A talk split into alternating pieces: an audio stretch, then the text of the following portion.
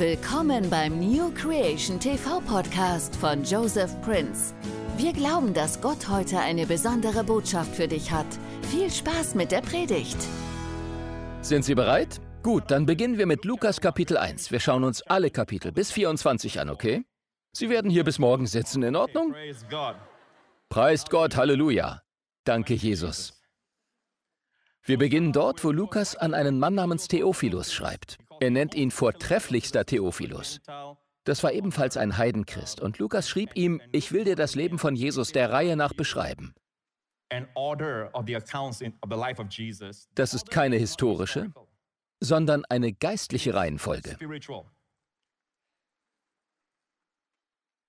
Also lesen wir den Text. Lukas 1. Damit du die Gewissheit der Dinge erkennst, in denen du unterrichtet worden bist. In den Tagen des Herodes, des Königs von Judäa, lebte ein Priester mit Namen Zacharias. Zacharias ist der Vater von Johannes dem Täufer. Das erste Kapitel beginnt also mit einem Priester. Es ist das Evangelium der Priesterschaft. Priesterschaft hat mit dem Menschen zu tun. Hören Sie? Ein Prophet vertritt Gott gegenüber den Menschen. Er sagt, also spricht der Herr. Folgendes will Gott euch sagen, Leute. Hört zu. Gott will euch etwas sagen. Das ist ein Prophet. Man kann es sich so vorstellen. Gott steht hinter ihm und er blickt die Menschen an. Er bringt ihnen eine Botschaft von Gott. Aber ein Priester vertritt die Menschen gegenüber Gott.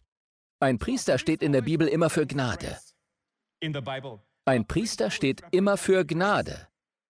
Das Lukasevangelium beginnt also mit einem Priester namens Zacharias. Es ist ein priesterliches Buch, ein Buch voller Gnade. Es ist ein Buch über den Menschen Jesus Christus, denn Priester stehen immer für Menschen. Amen. Damals gab es übrigens keine Ärzte, sondern Priester. Aussätzige wurden von Priestern untersucht, nicht von Ärzten. Hören Sie? Ich will Ihnen kurz etwas zeigen. In 3. Mose 14 steht, und der Herr redete zu Mose und sprach, dieses Gesetz gilt für den Aussätzigen am Tag seiner Reinigung. Er soll zu dem Priester gebracht werden. Vielleicht sagen Sie jetzt, aber Pastor Prinz, was haben denn Aussätzige mit mir zu tun? Wir alle haben gesündigt und wir haben vor der Herrlichkeit Gottes versagt. In Gottes Augen sind wir alle geistlich aussätzig. Hören Sie?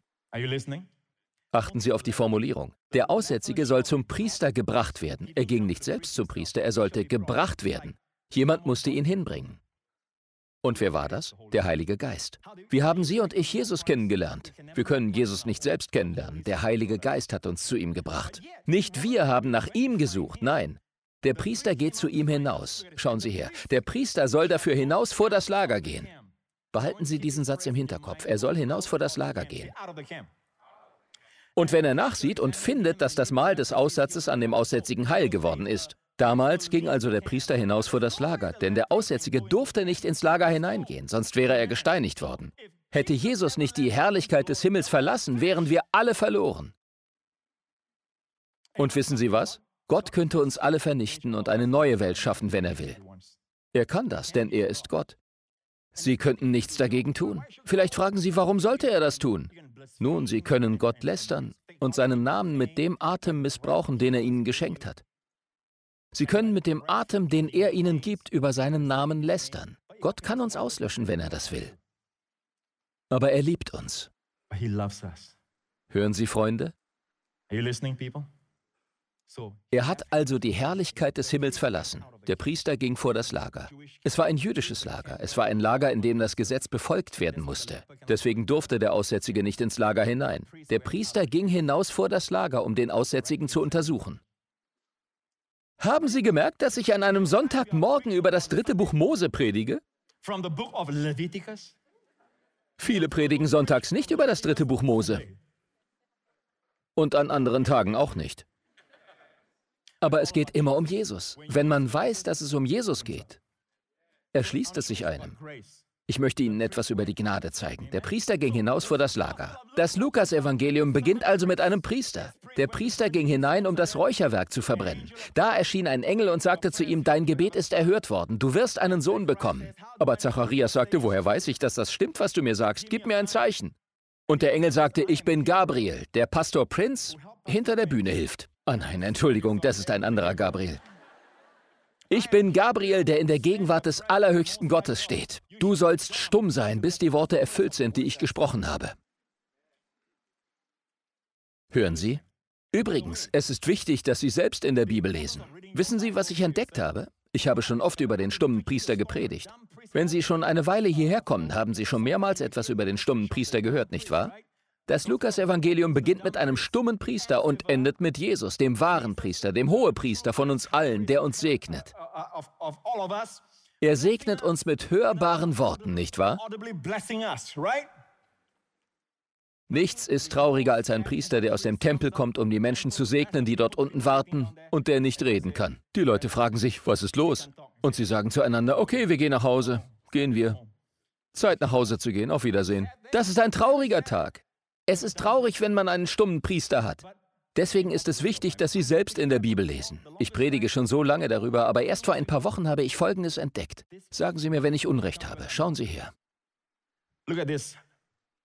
Da steht, sie fragten deshalb den Vater durch Zeichen, wie er das Kind nennen wollte. Sie fragten durch Zeichen. Zacharias war stumm, aber sie machten ihm Zeichen. Er war also nicht nur stumm, sondern auch taub. Wäre er nicht taub gewesen, hätten sie ganz normal mit ihm reden können. Sie verstehen, was ich sage, nicht wahr? Warum machten sie ihm also Zeichen? Weil er sie nicht hören konnte. Er war also nicht nur ein stummer, sondern auch ein tauber Priester. Und das ist sehr traurig. Aber unser Priester heute kann sprechen. Unser Priester heute segnet uns. Und nicht allein das, Jesus hört auch ihr Rufen. Sie fragten ihn also durch Zeichen. Und Zacharias forderte ein Täfelchen und schrieb die Worte Johannes ist sein Name. Und sie verwunderten sich alle. Was bedeutet Johannes? Johanan. Wenn sie Johannes heißen, dann bedeutet ihr Name Jehovas Gnade. Wörtlich Jehova ist Gnade. Johanan. Hanan heißt Gnade. Jehova ist Gnade. Er schrieb auf Gottes Gnade.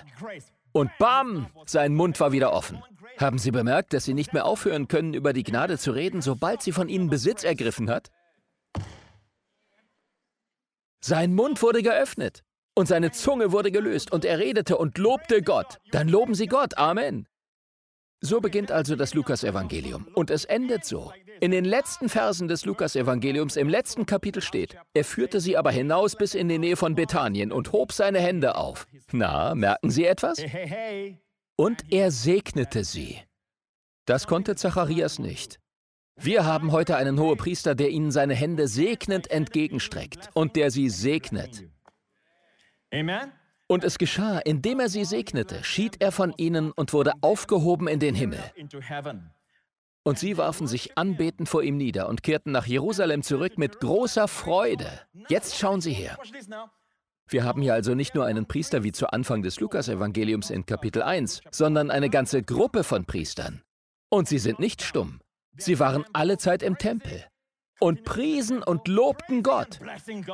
So endet das Lukasevangelium. Wir haben eine Gruppe von Priestern, nämlich uns alle, und wir preisen und loben Gott. Wir sind nicht stumm und wir können Gott hören. Und wir haben einen hohen Priester, der uns segnet und unser Rufen hört. Wir sind nicht mehr im Alten Testament, Freunde, sondern im Neuen Testament. Wir sind nicht mehr unter dem Gesetz, sondern unter der Gnade. Bekomme ich da ein Amen? Preis den Herrn.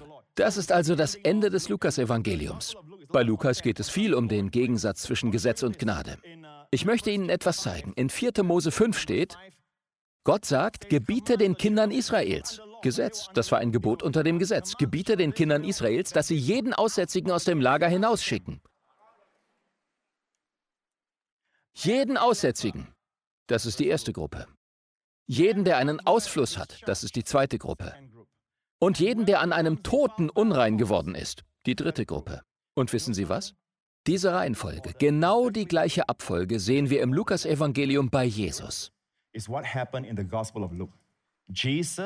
Zuerst kam der Aussätzige zu Jesus und Jesus heilte ihn. Das ist die erste Gruppe. Hören Sie? Wir gehen weiter. Ein paar Kapitel später, in Kapitel 8, finden wir die letzten beiden. Das erste war die Frau mit der Blutung. Sie hatte ein Leiden, das die Ärzte nicht heilen konnten, und es wurde immer schlimmer. Sie litt seit zwölf Jahren darunter. Sie hatte ihr ganzes Geld für Ärzte ausgegeben und war nun arm. Sie war nicht nur krank, sondern krank und pleite. In der Bibel steht, sie berührte den Saum seines Gewandes und wurde geheilt. Jesus heilte also den Ausfluss.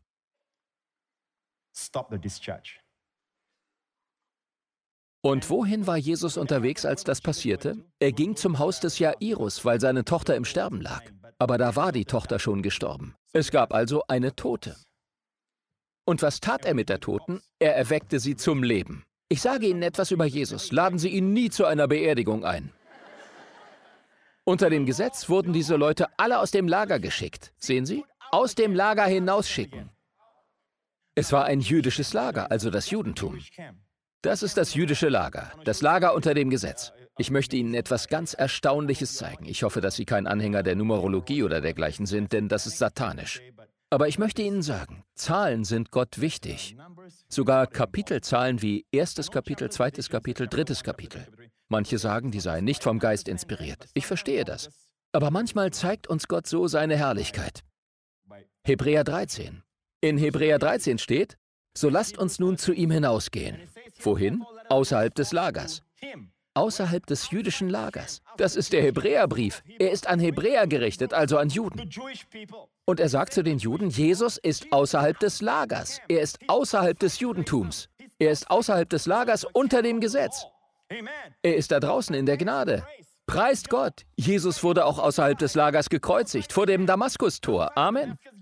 Er wurde nicht innerhalb der Tempelgrenzen gekreuzigt, sondern draußen, um uns zu zeigen, dass die Gnade draußen ist. Und dann steht da, so lasst uns nun zu ihm hinausgehen. Nicht zu einem Bauwerk, nicht zu einem Gericht der Gesetze und Regeln, sondern zu ihm, dem wunderbaren Menschen. Lasst uns zu ihm gehen. Wir haben uns heute nicht für einen Menschen oder für eine Gemeinde versammelt, sondern für ihn. Ich will mit folgendem Gedanken schließen. 1. Johannes 4, Vers 17. Darin ist die Liebe bei uns vollkommen geworden, dass wir Freimütigkeit haben am Tag des Gerichts. Denn gleich wie er ist, so sind auch wir in dieser Welt. Wir sind so, wie er ist, so wie Jesus jetzt gerade ist, dieser herrliche Mensch im Himmel. Übrigens, wenn Sie an Jesus an der rechten Seite des Vaters denken, dann möchte Gott nicht, dass Sie an ihn als Gott denken. Er ist immer Gott, verstehen Sie das bitte. Er ist der Gott-Mensch, vollkommen Gott, vollkommen Mensch. Aber er ist als hohe Priester dort, als Mensch, der Sie und mich vertritt. Verstehen Sie? Er ist dort, um Sie und mich zu vertreten. Was der hohe Priester im Alten Testament tat, galt für das ganze Volk. War der hohe Priester gut, aber das Volk schlecht, was meistens so war, dann nahm Gott das Volk an. Verstehen Sie? Wenn der hohe Priester sündigte und im Allerheiligsten starb, lehnte Gott das ganze Volk ab, unabhängig davon, wer sich an die Gesetze hielt und wer nicht. Verstehen Sie das? Die Stellung der Israeliten vor Gott hing von ihrem Hohepriester ab. Aber das Problem war, wenn sie einen guten Hohepriester hatten, starb der irgendwann. Sie und ich dagegen haben einen Hohepriester, der in der Kraft des ewigen Lebens lebt. Und Gott sieht sie durch seinen Sohn. Gott beurteilt sie heute nicht danach, wie sie sind, sondern danach, wie sein Sohn ist. So wie er ist, so sind wir in dieser Welt. Es geht nicht darum, dass sie nach innen schauen und auf sich selbst blicken. Das tut nur weh. Liebe ich Gott genug? Tue ich dies oder das genug? Bin ich von Gott angenommen? Warum fühle ich mich so? Warum bin ich so niedergeschlagen? Warum bin ich, ich, ich, ich? Gott sagt, schau von dir weg und schau auf meinen Sohn. So wie er ist, so sehe ich dich. So wie er ist, so sind sie. Es würde schon ausreichen, wenn Gott sagen würde, ihr seid so, wie er war, als er am See Genezareth entlang ging, als er die Aussätzigen heilte, die Toten auferweckte, den Tod aufhielt und die Blinden sehend machte. Aber es heißt nicht, wie er war, sondern wie er ist. An der rechten Seite des Vaters, verherrlicht. Vor kurzem sprach der Herr zu mir und sagte, Sohn, du musst das noch stärker predigen, denn das ist ein Weg zur Heilung, den viele Menschen nicht in Anspruch nehmen. Ich erinnere mich daran, dass ich vor ein paar Jahren viel darüber gepredigt habe, dass Gott nicht unsere Gedanken anschaut. Aber der Teufel kommt zu uns und sagt, schau dir mal deine Gedanken an. Was hast du da gerade gesagt? Du hast übertrieben. Siehst du, jetzt fühlst du dich schlecht und bist wütend. Also nein, was bist du denn für ein Christ? Er will, dass wir auf uns selbst schauen. Aber der Heilige Geist kommt und sagt, schau auf Jesus. So wie er ist, so bist du.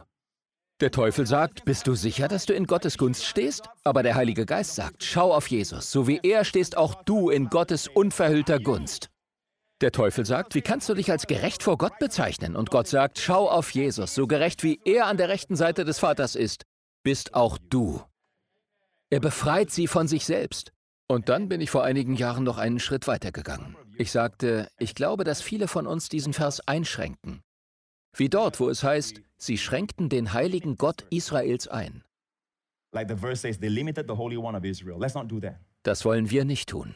In der Wüste schränkte das Volk Israel den heiligen Gott Israels ein. Und ich habe diesen Vers auf unsere Stellung eingeschränkt und darauf, wer wir sind. Er ist gerecht, also sind wir gerecht. Er ist heilig, also sind wir heilig. Aber Gott sagt, glaube mit für Heilung. Ist Jesus heute krank?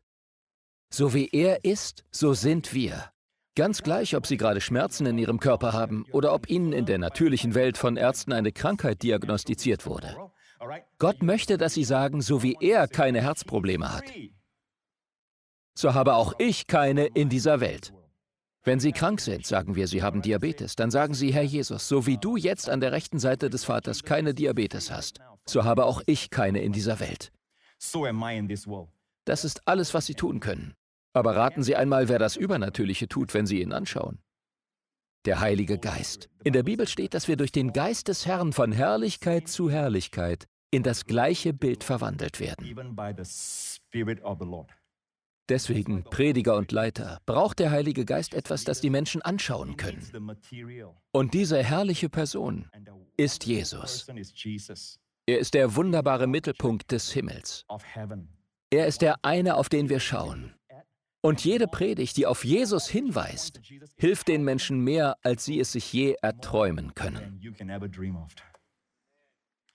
Wir können nur sagen, Herr, so wie du frei von dieser Krankheit bist, so bin ich in dieser Welt. Wir können es nicht machen, aber der Heilige Geist hat gesehen, dass sie auf Jesus geschaut haben. Er hat gehört, was sie zu Jesus gesagt haben. Und er ist derjenige, der es geschehen lässt. Ja, vielleicht müssen Sie es mehrmals sagen, aber wissen Sie was? Durch diese Übung lernen Sie von sich selbst weg, hin auf ihn zu schauen.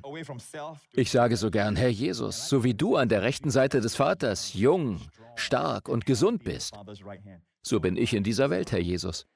Amen. Ich habe sogar einmal zu ihm gesagt, Herr Jesus, so wie du keine Glatze hast, so habe auch ich keine in dieser Welt. Herr Jesus, so, ich sage, was ich mir wünsche, denn ich weiß, dass es mir hilft, auf Jesus zu schauen. Bei allem in meinem Leben schaue ich auf ihn. Aber in der Welt ist das ein Kampf. Leiden Sie unter diesen Symptomen? Und dann kommt eine Werbung. Sie schalten Ihr Autoradio an und hören sich ein Gesundheitsthema an. Aber eigentlich ist es ein Krankheitsthema und macht Ihnen nur Angst. Und dann kommt auch noch der Teufel und flüstert Ihnen zu, hast du diese Symptome? Vielleicht hast du diese Krankheit. Daran ist doch deine Tante gestorben oder dein Großvater. Du hast immer diese Schmerzen. Vielleicht hast du diese Krankheit und so weiter. Wir leben in einer Welt, in der es nicht normal ist, auf Jesus zu schauen. Wir müssen kämpfen. Man nennt es den Kampf des Glaubens. Gott sei Dank für jeden Dienst, durch den Menschen auf Jesus hingewiesen werden. Manchmal bringen wir Menschen zu Jesus, aber schränken sie ein, indem wir zu ihnen sagen, ja, du kannst glauben, dass wir in dieser Welt sind, so wie er ist, aber nicht in Bezug auf Heilung. Wer sind Sie, dass Sie sagen können, nicht in Bezug auf dieses oder jenes? Das Einzige, das Jesus hat und das wir jetzt noch nicht bekommen können, ist ein verherrlichter Körper. Unsere Körper werden verherrlicht, wenn er wiederkommt. Aber das Leben in Gesundheit und in der Auferstehung hat bereits begonnen. Dieses Leben durchdringt jede Zelle, jedes Organ und jede Funktion unseres Körpers. Und deswegen können Sie sagen, Herr Jesus, so wie du bist. Die Bibel ermutigt uns, uns nicht selbst als natürliche Wesen zu betrachten, wie die Menschen der Welt, die auf den Tod zusteuern. Es heißt, so wie Jesus ein für allemal für die Sünde gestorben ist, so sollen auch wir uns für lebendig vom Tod halten. Das heißt, dass wir uns selbst als auferstandenes Wesen in diesem irdischen Körper betrachten sollen. Dieser Körper wird verherrlicht werden, wenn Christus wiederkommt. Aber ihr Leben in der Auferstehung hat bereits begonnen, nämlich in dem Moment, in dem sie ihr Vertrauen auf Christus gesetzt haben. Wir gehen also nicht auf den Tod zu, sondern leben in der Auferstehung vom Tod weg. Ich gehe mal aus dem Schatten. Der Tod ist hinter uns. Die Herrlichkeit ist vor uns. Und was bedeutet das? Sich für etwas halten? Jesus ist ein für allemal gestorben und von den Toten auferstanden. Er wird nie wieder auf den Tod zugehen. Das liegt hinter ihm. Und genauso sollen auch wir diese Haltung annehmen, die Jesus auf dem Thron hat. Der Tod ist hinter mir. Ich lebe in der Auferstehung. Bedeutet das, dass Ihr Körper nicht mehr angegriffen wird? Nein, vielleicht werden Sie jetzt gerade angegriffen. Vielleicht erleben Sie es gerade. Geben Sie nicht auf. Wenn der Teufel es über lange Zeit versucht, dann sagen Sie gut, dann schaue ich länger auf Jesus. So bringt der Teufel Sie dazu, auf Jesus zu schauen. Aber es ist ein Kampf. Sie müssen weiter Predigten hören und die Bibelstellen lesen, die ich Ihnen gegeben habe. Predigten allein sind nicht genug.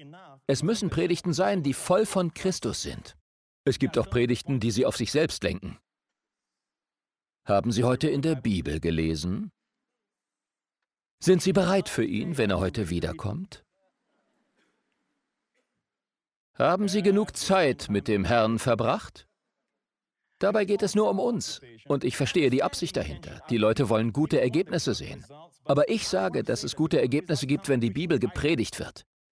Wenn der neue Bund und wenn Gnade gepredigt werden, dann stellen sich auch die gewünschten Ergebnisse ein.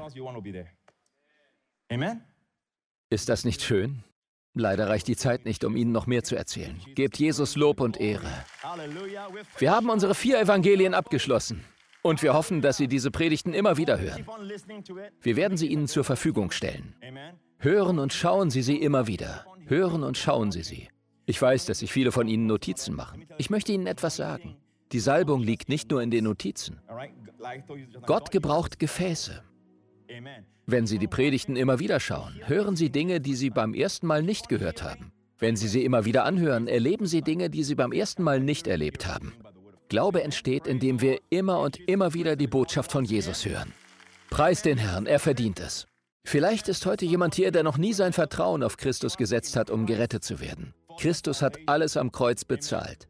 Er hat ihre Sünden getragen und ihren Fluch und ihre Strafe auf sich genommen. Freund, Sie müssen nur glauben. Ich möchte Ihnen jetzt gleich dabei helfen. Beten Sie das folgende Gebet mit. Sagen Sie, Vater im Himmel, ich glaube, dass Jesus Christus der Sohn Gottes ist, der am Kreuz für meine Sünden gestorben ist. Du hast all meine Sünden und Krankheiten ihm zugerechnet.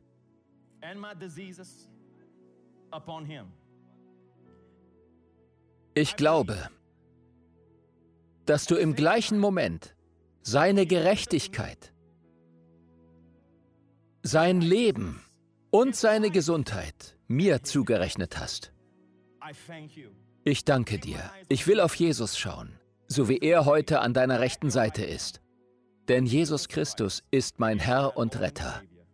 Im Namen von Jesus. Amen.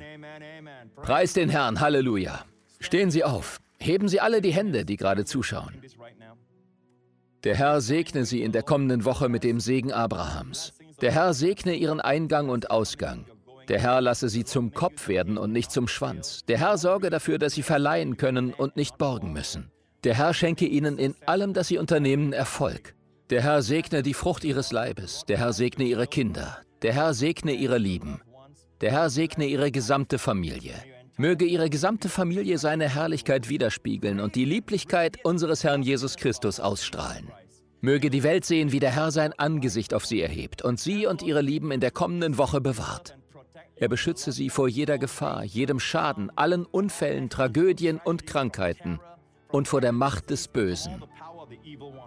Der Herr bewahre sie in seiner Kraft zu dem Heil, das in den letzten Tagen offenbart wird. Und der Herr lasse sein Angesicht über ihnen leuchten. Er öffne Türen und Gelegenheiten für sie und gebe ihnen Gunst. Der Herr kann sie aus ihrer Gefangenschaft befreien und ihnen alles doppelt zurückgeben, das sie verloren haben. Im Namen von Jesus soll dies geschehen. Sie sollen Jesus immer mehr sehen und erleben. Und mögen sie die Wahrheit aus 1. Johannes 4, Vers 17 sehen und erleben. Im Namen von Jesus. Und alle Leute sagen Amen. Auf Wiedersehen. Gott segne Sie. Vielen Dank fürs Zuhören. Wir hoffen, dass diese Predigt dich gesegnet hat. Weitere Inhalte von Joseph Prince findest du auf unserer Website neocreationtv.org/de wir wünschen dir Gottes Segen und Gunst und beten, dass du seine Liebe erfährst.